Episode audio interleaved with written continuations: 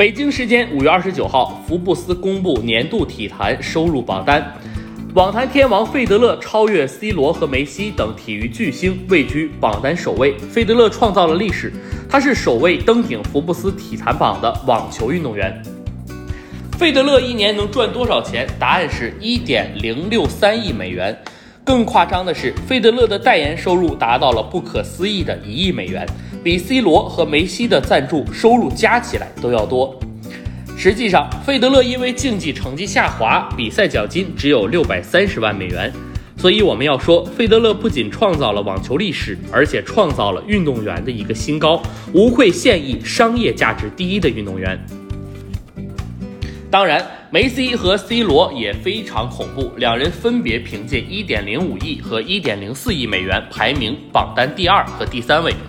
当然，两人的商业价值和费德勒比差距很大，赞助收入是四千万和三千二百万美元。但是，足球运动员的特点就在于工资高，C 罗和梅西的工资非常恐怖，尤其是梅西是足坛第一高薪。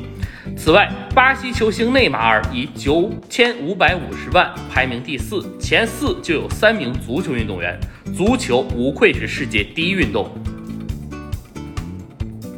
NBA 球星詹姆斯、库里和杜兰特凭借八千八百二十万、七千四百四十万和六千三百九十万位居榜单第五至第七。NBA 再次证明了他们的顶级巨星放在世界体坛收入也是相当恐怖的，和 C 罗、梅西一样，高收入也得益于高公司加不错的赞助收益。